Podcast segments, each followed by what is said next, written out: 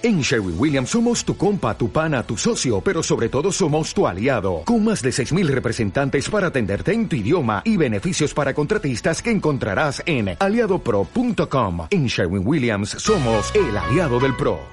Naciónpodcast.com te da la bienvenida y te agradece haber elegido este podcast, donde vamos a aprender sobre costura con los ojos cerrados. El podcast de Mami Crafter dirige y presenta Diana Baena.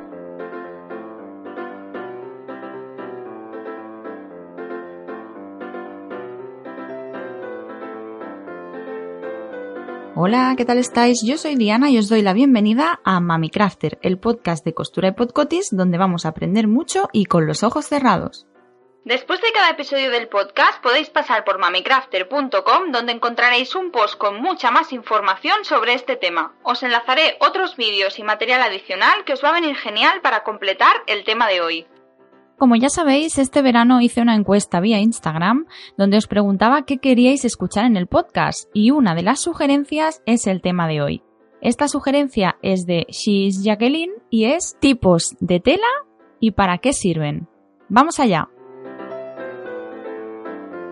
Bueno, aunque os parezca mentira, os voy a poder hablar de diferentes tipos de telas sin que las veáis. Igualmente que sepáis que en el post de hoy os voy a dejar fotos de las telas de las que voy a hablar y además un montón de vídeos que os voy a recomendar y luego os explico por qué. Antes de empezar a hablaros de las telas, os voy a decir que en el libro Costura 3.0, en mi libro tenéis un apartado donde os hablo de un montón de cosas relacionadas con la tela y además os explico en fotos y en descripción como 50 tipos de telas creo que hay. Mm, soy incapaz de aprenderme el número de telas que salen y allí tenéis las fotos y son muy fáciles de identificar en una tienda de telas. Ya veréis que si consultáis el libro, que muchas sé que ya lo tenéis, lo vais a ver clarísimo e incluso os podéis llevar el libro a la tienda de telas. Pero vamos allá con este episodio del podcast donde no vais a tener ninguna duda y os vais a poder presentar en cualquier tienda de telas súper seguras de la tela que queréis y no os va a hacer dudar ni la dependienta. Vamos a empezar. Bueno, como muchas ya sabéis, que es lo primero que vemos cuando hablamos de telas, es que las telas suelen venir en unos rollos gigantes que además tienen diferentes anchos, depende de la tela. Cuando compramos, por ejemplo, en las tiendas online, siempre especifican el ancho, pueden ser 150 centímetros, 140, 160, varía un poco en función de la tela. Tenemos que tener en cuenta el ancho de la tela para saber cuánta tela queremos pedir. También tenemos que tener en cuenta en qué sentido están los dibujos. No es lo mismo que los dibujos vayan en el sentido del hilo o a contrahilo. A la hora de cortar la tela lo vamos a tener que tener en cuenta para no hacernos una camiseta y que estén los helados puestos en horizontal y queden en vertical, por ejemplo. Si nos imaginamos un rollo gigante de tela donde la tela sencillamente está enrollada sobre un rollo de cartón, digamos que los extremos de ese rollo serán los orillos de la tela. La paralela a esos orillos, es decir, el largo, así como en vertical, sería la dirección del hilo, ¿vale? Los orillos marcan la dirección del hilo, es decir, los extremos del rollo. La perpendicular sería el contrahilo y eh, la diagonal sería el bies, ¿vale? O el sesgo, que también se le dice y a veces, en lugar de venir la tela directamente enrollada en ese tubo gigante, vienen enrolladas en una especie de cartón plano, donde antes de ser enrolladas están dobladas por la mitad, con lo cual cuando cortamos el trozo de tela normalmente se despliega y hace el doble de ancho de lo que parece, ¿vale? O sea que tenéis estas dos opciones, o tubo gigante o un cartón así como más plano. ¿vale? Ya sabéis que a mí no me gusta mucho hablar con tecnicismos ni nada, pero sí que está bien que sepáis lo que es la dirección del hilo, el contrahilo y el porque se utiliza muchísimo y nos va a venir genial memorizarlo para que no volvamos a dudar de qué es el hilo, el contrahilo y el bies. Luego solemos llamar a las telas algodones, lanas, pero eso es la composición de la tela. Luego dentro de este tipo de composiciones hay diferentes nombres. Por ejemplo, un algodón puede ser una batista, puede ser una viscosa, puede ser un popelín, así que dentro de esas composiciones aunque algunas veces las llamamos algodón, hay diferentes nombres. Y por último, antes de entrar a los tipos de telas, ya con los nombres de las telas, os voy a decir que cuando vayáis a una tienda de telas sí que es verdad que para cada proyecto hay telas que son recomendadas, pero que eso no os pare eh, si queréis hacer una cosa nueva, una cosa diferente, algo más original, queréis meter una polipiel donde en principio no va, que mientras no queráis hacer algo que se salga de la lógica, como por ejemplo queréis hacer un chubasquero y compráis tela de camiseta, que sería pues una bobada. Pero si queréis hacer algo y os parece que una tela más original le puede quedar muy bien, que os tiréis a la piscina, que probéis, que dejéis volar la imaginación, que a veces salen cosas y proyectos muy chulos, y os lo digo por experiencia, también es verdad que a veces eh, he comprado una tela que no iba para nada y el proyecto me ha salido mal, pero han sido menos veces que al revés, que proyectos que en principio en la misma tienda me han recomendado no comprarla, esa tela en concreto, he hecho el proyecto y ha quedado fenomenal. Así que mm, no os dejéis llevar mucho por las recomendaciones y podéis probar de hacer cosas distintas y originales. Bueno, y ahora sí vamos a entrar ya en los nombres de las telas. Os voy a hacer un, poco un resumen de las telas que yo os enseño en el libro. En el libro tenéis mucha más información sobre tela, cómo calcular la tela que tenéis que comprar según el proyecto, etcétera, etcétera, ¿vale? Aparte de las 50 telas, una por una, con sus fotos y demás. Pero hoy os voy a hacer como un resumen y lo voy a dividir entre cinco tipos de telas. El primer tipo de tela que os voy a explicar son las telas creativas, ¿vale? El segundo, las telas de fácil confección y que son ideales para empezar eh, a coser cuando uno se inicia. El tercero sería las telas elásticas, el cuarto, las telas de abrigo, chaquetas de invierno, las telas calentitas y el quinto serían las telas elegantes. Vamos allá con todos los nombres y las palabras que definen a las telas. Bueno, las telas creativas son esas telas que son originales, que son muy vistosas, que, se pueden hacer accesorios, se pueden hacer ropa y que son fácilmente identificables, que no hace falta definirlas mucho. Iréis a una tienda de telas y enseguida veréis lo que es un corcho, por ejemplo, que ahora se lleva muchísimo, lo que es, por ejemplo, el pelo, que hay pelo corto, hay pelo más largo, las telas plastificadas, que son las que llevan una lámina de plástico y son impermeables, las telas de polipiel, que son pues, las típicas de pieles, tipo chaqueta etc. La tela de tul, que es el tul, eh, la superfalda de Sexo Nueva York, ¿no? De Carrie Bradshaw. la tela de acolchado y el foam. El acolchado sería un acolchado como menos tieso y el foam sería como más tieso, más para hacer disfraces y es como con un relleno gordito, ¿vale? Y el denim, que por ejemplo es el tejano, ¿vale? La tela vaquera. Estas serían para mí las telas más creativas y son fácilmente identificables en una tienda de telas. El segundo tipo de telas son las telas de fácil confección, aquellas telas que normalmente elegimos cuando empezamos. También porque son aquellas, eh, por ejemplo, las de algodón tipo patchwork son las que se venden en Fat Quarter y normalmente cuando empezamos compramos trocitos pequeños para ir probando y esas serían telas de algodón tipo patchwork, ¿vale? Que son las más típicas con las que al principio siempre empezamos los primeros proyectos. Con telas de algodón se pueden hacer un montón de cosas, por ejemplo, ropa necesarias, camisas, eh, bueno, la mayoría de telas de algodón se suele arrugar mucho y tenemos varios nombres para identificarlas, ¿vale? El fat quarter sería la tela tipo patchwork, que sería el algodón, y luego, por ejemplo, las telas típicas de camisa sería la batista, que es como más finita, recuerda un poco a los pañuelos que llevaban antes los hombres dentro del bolsillo de la camisa, el popelín, la viscosa, que son típicas telas de camisa, eh, la sarga y la villela, por ejemplo, que tienen un entramado que recuerda un poco al vaquero, pero es infinito, eh, da la sensación como que sean un poquito más calientes, pero bueno, son telas finas y que tienen así como un entramado parecido a un vaquero.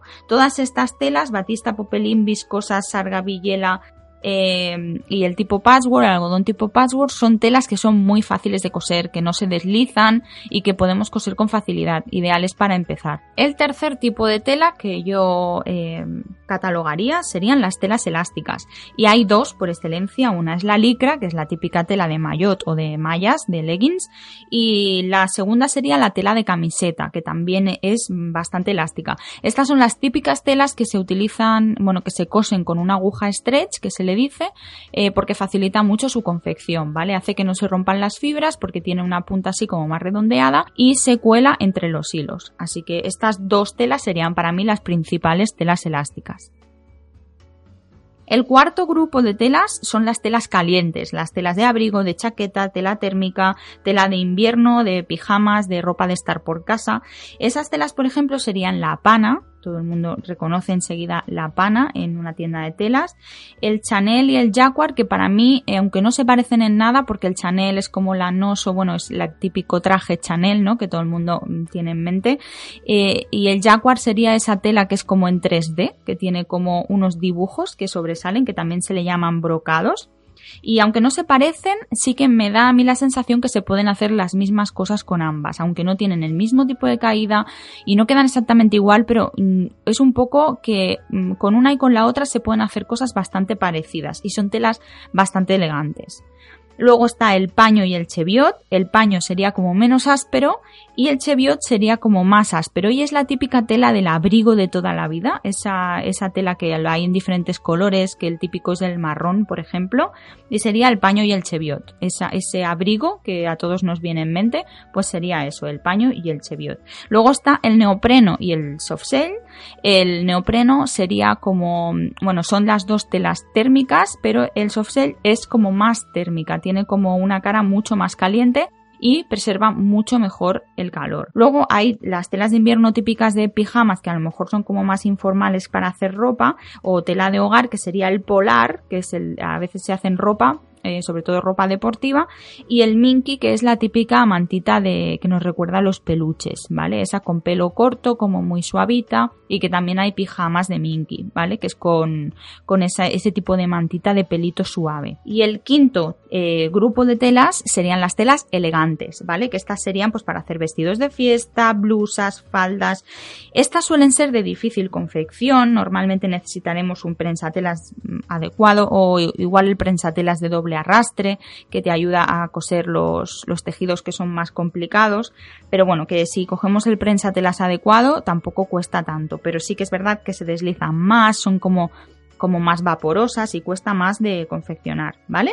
Eh, una de ellas, por ejemplo, es el crepe, que es esa tela que no es transparente, que es como muy elegante, una parte es como mate y la otra parte es como un poco brillante, ¿vale? Que es el crepe satén y, y ese, os podéis imaginar, por ejemplo, faldas así como muy elegantes de vestidos de fiesta que se hacen con crepe. ¿Vale? Eh, luego también hay un crepe que es como, como mate también en, en, la superficie, pero siempre tiene algún, algunas fibritas que le dan un poquito de brillo, aunque hay algunas que se ven mates a simple vista, siempre hay alguna fibra que le, les aporta un poco de brillo. Luego está el raso, que es el típico forro, ¿vale? El raso es el típico de los vestidos de novia también, es esa tela que brilla, que es como muy suave al tacto. Está el terciopelo, todo el mundo enseguida identifica el terciopelo, que los hay de varios tipos, marmolado, liso, los hay de un montón de tipos. La gasa, que sería ese tejido vaporoso semitransparente, con el típico que se hacen, que se hacen camisas, por ejemplo, con los que se utiliza mucho la costura francesa para que se vean buenos acabados. Pues eso sería la gasa. La hay lisa y la hay estampada. Y luego el micado, que sería como para esas faldas enormes de vestidos de ceremonia, que son como, como estampadas y tienen como un brillito y tiene como mucha consistencia la tela, que la falda puede quedar tipo globo, pues eso sería un poco el micado, que si nos fijamos en la tela hace como unas rayas. ¿Vale? Eso sería el micado. Yo igualmente de todas estas telas que os acabo de mencionar, os voy a dejar fotos en el post de hoy para completaros un poco esta información. Los posts que os recomiendo hoy eh, relacionados con las telas, por ejemplo, es una funda de tablet que hice con una tela de neopreno. Esa tela de neopreno, en teoría, para esa funda a lo mejor no es la más adecuada, pero quedó bien. Y por lo tanto os la voy a enseñar para que la veáis, para que veáis que podéis utilizar telas raras que en principio no tocan con proyectos que os apetece a veces sale bien. Así que os voy a dejar esa funda de tablet. Luego también os voy a dejar el vestido chic navideño. Es un vestido precioso de un patrón de burda. La parte de arriba, que era de tirantes, la hice de terciopelo liso y la parte de abajo de polipiel fina agujereada. Y la verdad que quedó un resultado espectacular. En principio ese vestido estaba hecho con un popelín en la revista, ¿vale? Con una tela típica de camisa y yo lo hice con estas dos telas súper distintas y quedó genial. Os dejo también ese, ese vídeo y ese post enlazado en el post de hoy. Luego también os voy a dejar el top halter. El top halter también tenéis los patrones gratis por si os apetece hacerlo y lo hice con un crepe con dibujitos de lados, ¿vale? Os voy a dejar también para que veáis cómo queda con este tipo de tela el top halter. Y por último también os voy a dejar el vídeo al batín sexy, que es un batín de raso con una puntilla de encaje. Y os lo voy a dejar también porque eh, es el típico batín de estar por casa. El raso es muy agradable para llevar eh, cuando sales de la ducha o para estar por casa. La verdad que es muy muy cómodo. Y os voy a dejar el vídeo también para que veáis ese tipo de tela con una bata. Bueno, y después de todo este recorrido por las telas, espero que os haya quedado claro. Y si no, id al post del blog a buscar fotos y ponerle imagen a mis palabras. Os voy a decir cuál es la recomendación del día. Bueno, hoy no podía ser de otra manera y os voy a recomendar una tienda de telas. Como no estoy hablando de telas, os tengo que recomendar la tienda de telas para mí, por excelencia, para hacer ropa. Porque siempre que quiero hacer ropa, la primera tienda de telas que yo visito es Tejidos de Moda. Tejidos de moda se caracteriza por eso, porque no, no se centra solo en telas tipo patchwork, que muchas tiendas de tela tienen como mucha cantidad de telas tipo patchwork, sino que aquí tienen rasos, tienen polipiel, todos los proyectos que os acabo de mencionar, todos los vídeos que os voy a enlazar en el post de hoy, están hechos con telas de tejidos de moda, para que veáis la gran variedad de telas que tienen y sobre todo si queréis hacer ropa. ¿Vale? Así que os aconsejo que visitéis a tejidos de moda, que miréis los vídeos que os he recomendado, que, que veáis que, por ejemplo, el vestido chic navideño es muy, muy chulo y tiene una combinación de tejidos que en principio terciopelo y piel se puede ver raro, pero hacedme caso y mirarlo porque la piel de la falda es espectacular. Y todos esos proyectos son de telas de ellos. Echad un vistazo también a la web que seguro que os gusta y esta es la recomendación del episodio de hoy. Bueno chicas, espero que os haya gustado mucho este episodio y sobre todo que os haya sido muy útil. Ya sabéis que podéis dejarme cualquier comentario en las plataformas donde se escucha el podcast y también en YouTube, que YouTube como sabéis siempre estoy súper, súper, súper presente. Así que cualquier cosa me lo dejáis por allí. Os recuerdo que me podéis enviar audios si queréis aparecer en este podcast. También os recuerdo que podéis puntuar en, en iTunes si os apetece, poner 5 estrellas al podcast y que os podéis suscribir para no perderos nada. Os podéis tanto a las plataformas del podcast como a YouTube y así os informará siempre que haya un podcast o cualquier otro vídeo. Y ahora sí me despido, un besito grande y felices costuras.